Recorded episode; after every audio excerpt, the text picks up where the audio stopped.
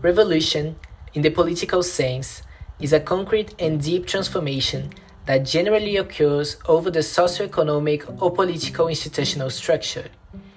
The revolution is produced and executed by a large mobilization and popular representation, which intends to go against the authorities of the system in power. It can be said that a revolution is reached when the changes in the system mark a new order it is assumed that revolution is intrinsically related to violence. However, the revolution can be understood without violence. The term revolution, in the way it was previously defined, is a concept that was only accepted until after the main events of the 18th century. Before this time, the word revolution was associated with the astronomical field because it made reference to the eternal and recurrent movement of the celestial bodies. The political use was metaphoric and made reference to the return to a pre established point, that is, the return to a predetermined order.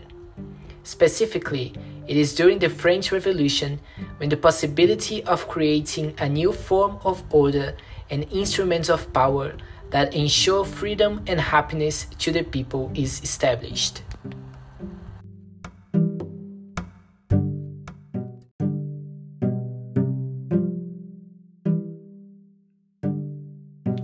The notion of parliamentarism originated from the decentralization of the state in the Middle Ages, being an extension of the assemblies formed by lay leaders and ecclesiastics. There were, of course, many changes on the elapse of this period, turning the modern parliament into something very different from the medieval one. It was only in the 19th century that the constitutional monarchy began to really give place to the parliament. In the following century, after countless conflicts involving both political strands, the parliamentary regime established itself.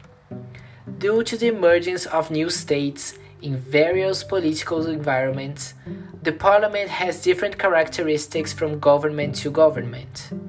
However, a parliament is basically an assembly or a set of assemblies with the goal of answering the popular will, be it in direct or indirect form, much or little relevant. As an example of points that vary according to the state, there is the degree of pluripartisanship term of offices, number of assemblies, and the own organization of the parliament. A parliamentary regime has as functions the representation, legislation, control of the executive power, and legitimation. Anyhow, as quoted previously, there are many variations capable of increasing or decreasing the importance of such attributions. But political representation is a historical constant, remaining as the main goal of the parliamentary regime. When it is not achieved, there is a political manipulation obstructing the real role of the parliament.